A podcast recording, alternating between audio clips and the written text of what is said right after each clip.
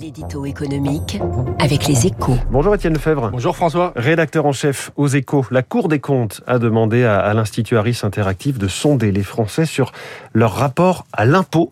Le ras-le-bol fiscal est-il toujours d'actualité?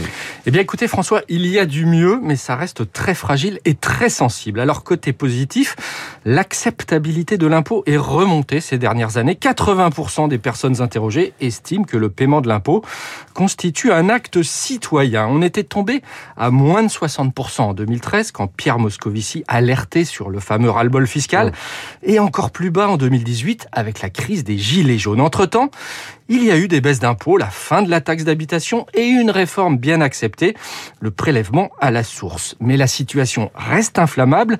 75% des Français jugent le niveau des impôts toujours trop élevé, la même proportion excluant tout recours à l'impôt pour payer la dette Covid.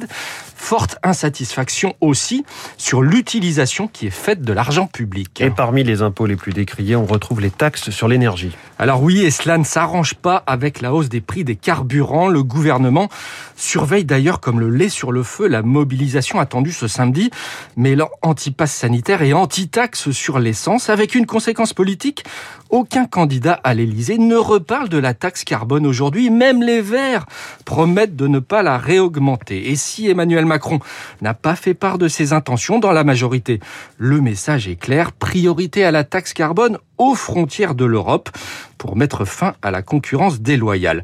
Cela rejoint le message de la Cour des comptes pour remettre la fiscalité écologique à l'agenda.